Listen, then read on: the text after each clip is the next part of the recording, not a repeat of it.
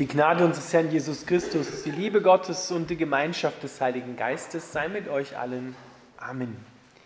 Unser heutiger Predigtext steht im 1. Korintherbrief, Kapitel 1, die Verse 26 bis 31.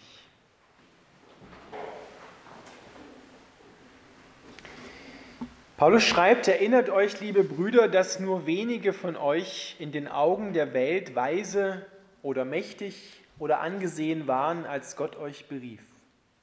Gott hat das auserwählt, was in den Augen der Welt gering ist, um so diejenigen zu beschämen, die sich selbst für weise halten. Er hat das Schwache erwählt, um das Starke zu erniedrigen. Er hat das erwählt, was von der Welt verachtet und gering geschätzt wird, und es eingesetzt, um das zunichte zu machen, was in der Welt wichtig ist, damit kein Mensch sich je vor Gott rühmen kann. Gott allein hat es ermöglicht, dass ihr in Christus Jesus sein dürft. Den hat er zu unserer Weisheit gemacht.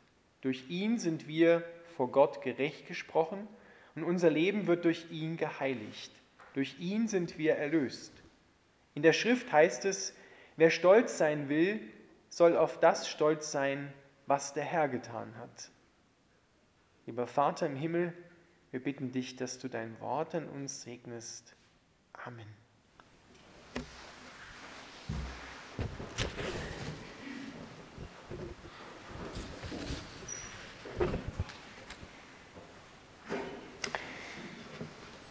Gott hat diejenigen berufen und auserwählt, die in der Welt nichts gelten, die gering geachtet oder verachtet werden.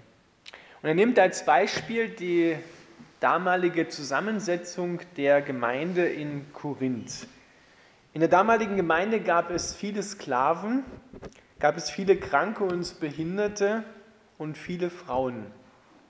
Sklaven galten damals nicht als Menschen, sondern als Dinge, als Werkzeuge, die man benutzt und wenn sie kaputt waren, schmeißt man sie weg, verkauft sie und kauft sich halt ein neues. Kranke und Behinderte galten in Israel und auch in der damaligen griechisch sprechenden Kultur als Gestrafte. Die haben irgendwas verkehrt gemacht, weshalb sie krank geworden sind. Die haben nicht aufgepasst, sie hätten etwas klüger sein können, hätten sich ja richtig ernähren können, vielleicht ein bisschen bewegen können. War damals auch schon groß geschrieben und sie sind krank geworden, also muss mit ihnen irgendetwas nicht stimmen.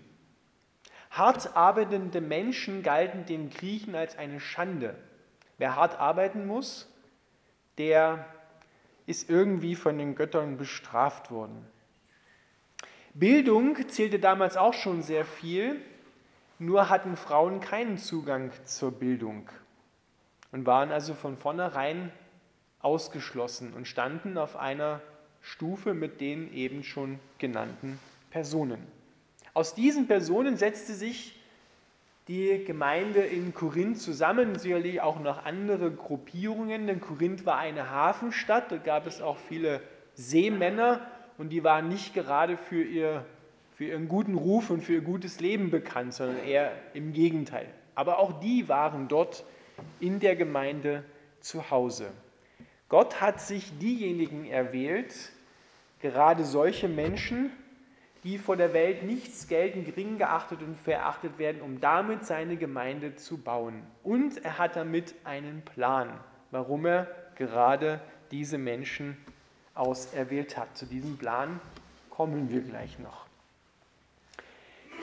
Wie in einem Brennfokus zusammengefasst sehen wir diesen Plan Gottes auch in Jesus Christus. Denn von Jesus Christus heißt es im Alten Testament, im Prophetenbuch Jesaja im 53. Kapitel, es war nichts Ansehnliches an ihm, was uns gefallen hätte. Er war ein Mann voller Schmerzen, mit Krankheit vertraut. Er wurde verachtet und er bedeutete uns nichts. Als Jesus dann geboren worden ist, Gott Mensch geworden ist und aufgetreten ist, dann nach einer gewissen Zeit, haben die Menschen einen ganz anderen Messias erwartet. Einen, der wie ein König daherkommt, die Römer aus dem Land schmeißt und den Thron Davids wieder aufrichtet. Doch Jesus war in allem genau das Gegenteil von dem, was die Leute erwartet haben. Sogar einer seiner Jünger, der später dann Jünger wurde, der Nathanael, hat gesagt, als er von Jesus gehört hat, wo er herkommt, ja, was kann denn aus Nazareth schon Gutes kommen? Ja, das ist eine völlig unbedeutende Stadt im Norden Israels und, und da hört man nichts Gutes, da kann nichts Gutes herkommen.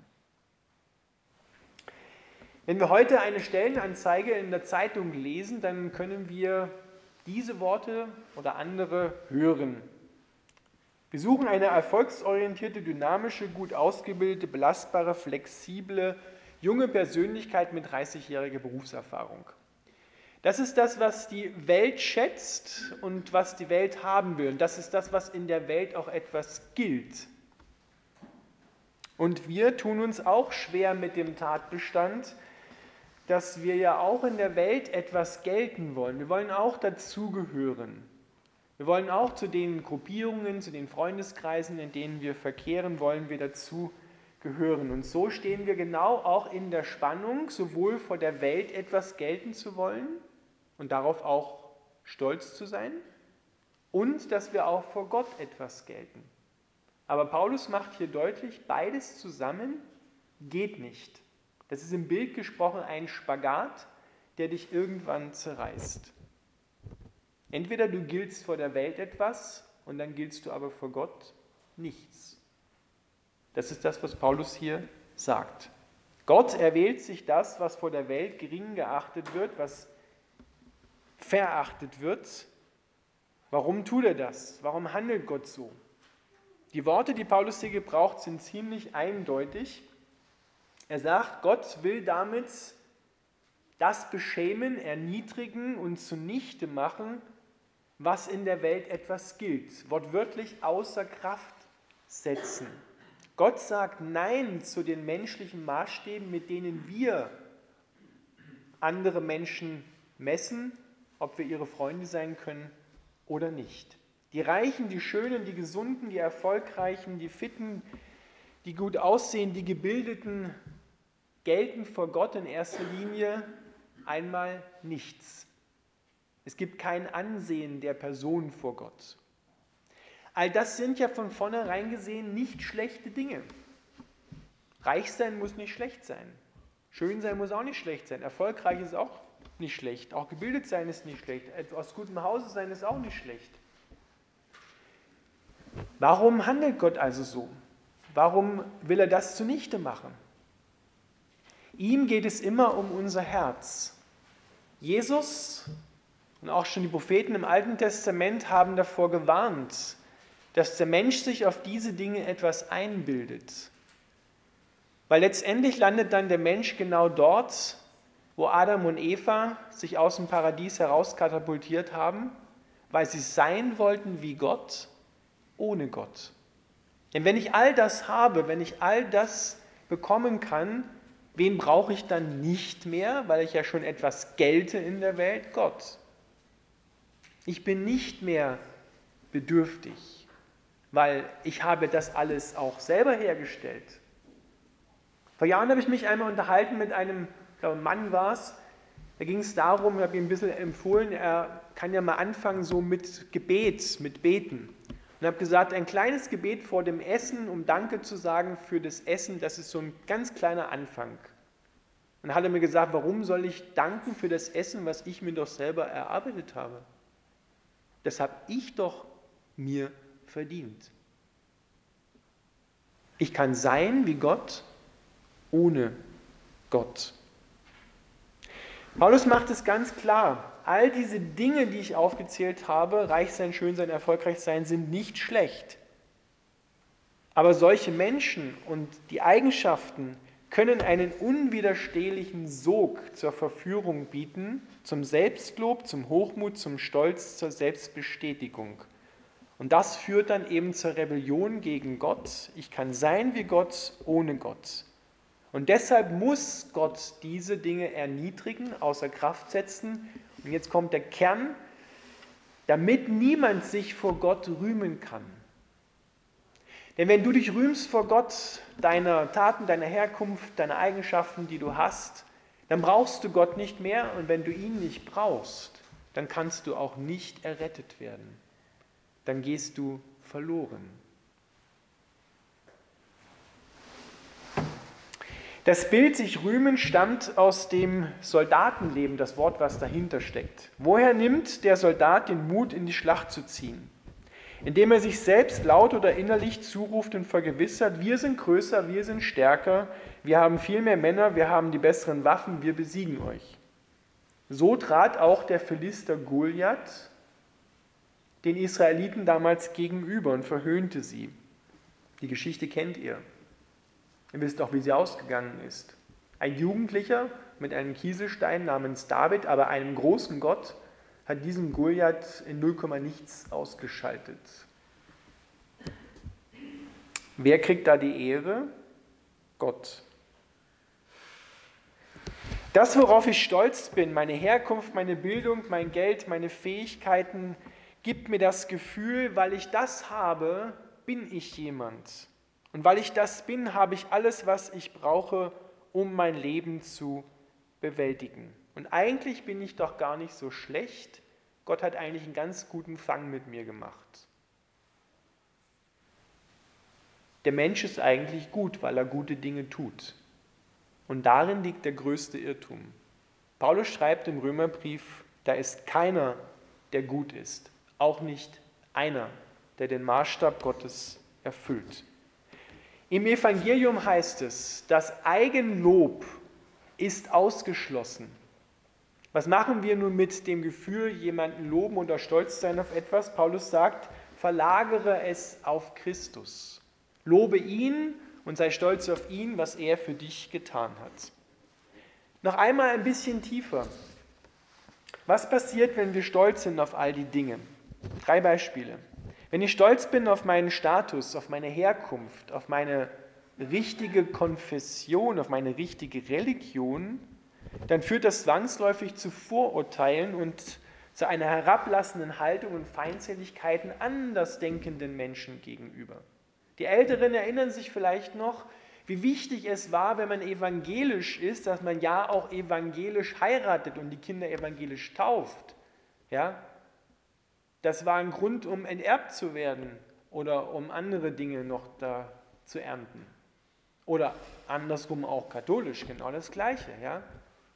Da waren evangelisch, waren Katholiken die Feinde und umgekehrt. Bleib mir bloß vom Leib, sowas kommt mir nicht in mein Haus. Heute lachen wir drüber, aber das war damals bitterer Ernst für die Menschen. Kommt daher, wenn ich stolz bin auf meine Herkunft, auf meine Konfession.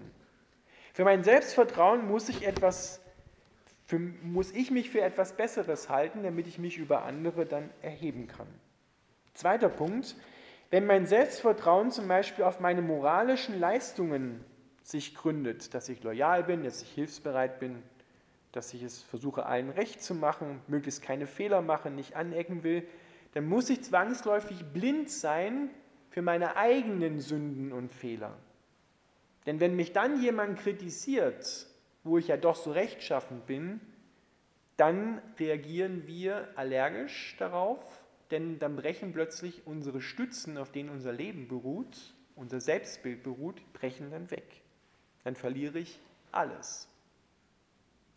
Dritter Punkt, wenn unser Selbstbild und unser Selbstbewusstsein zum Beispiel auf der Liebe eines anderen Menschen beruht und ich mich von dieser Liebe in unguter Weise abhängig gemacht habe, dann muss ich zwangsläufig die Augen davor verschließen vor den Fehlern des anderen. Dann werde ich im Zweifelsfall nicht mit dem anderen Klartext reden, sondern werde mich verbiegen und versuchen weiterhin es ihm recht zu machen. Ich passe mich an, ich verbiege mich, um es ja ihm recht zu machen, denn ich will ja die Liebe und das Lob und die Zuwendung des anderen nicht verlieren. Welche Gebote werden denn da überall gebrochen? Ja, meistens die ersten drei, die wichtigsten. Liebe Gott und deinen Nächsten wie dich selbst. Diese Gebote werden hier alle gebrochen. Und damit versuche ich zu sein wie Gott, aber ohne Gott. Versuche mein Leben selber in den Griff zu kriegen und bin stolz auf das. Paulus sagt, lass den Stolz fahren. Sonst kannst du von Gott nicht gerettet werden. Paulus selber hat das erlebt, er beschreibt es im Philipperbrief im dritten Kapitel. Er sagt, ich stamme aus einem der besten Häuser in Israel. Ich habe die beste Bildung genossen, ich habe studiert bei den besten Lehrern und ich habe natürlich die vorzüglichste Religion gehabt, das Judentum. Wohin hat es mich geführt? Ich habe die Gemeinde Gottes, die Anhänger von Jesus, verfolgt und ermorden lassen. Ich bin gegen Gott gewesen. Heute erachte ich all die Dinge, worauf ich damals so stolz war, wortwörtlich für Dreck. Und ich will nur eines, Christus. Auf ihn bin ich stolz und auf das, was er für mich getan hat. Das Evangelium, was Paulus in seinem eigenen Leben durchbuchstabiert hat, heißt, der verlorene Sohn darf nach Hause zurückkommen. Luther hat einmal gesagt, Gott kann aus nichts etwas machen. Deshalb muss er den Menschen zu nichts machen, damit er aus ihm etwas machen kann. Wir müssen an den Punkt kommen, wo wir alles, was wir haben und worauf wir stolz sind und was wir loben können, Christus ist. Aber nicht das, was hier in der Welt etwas gilt. Das heißt wohlgemerkt nicht, dass das alles jetzt zu verachten wäre, aber es gehört in die richtige Reihenfolge.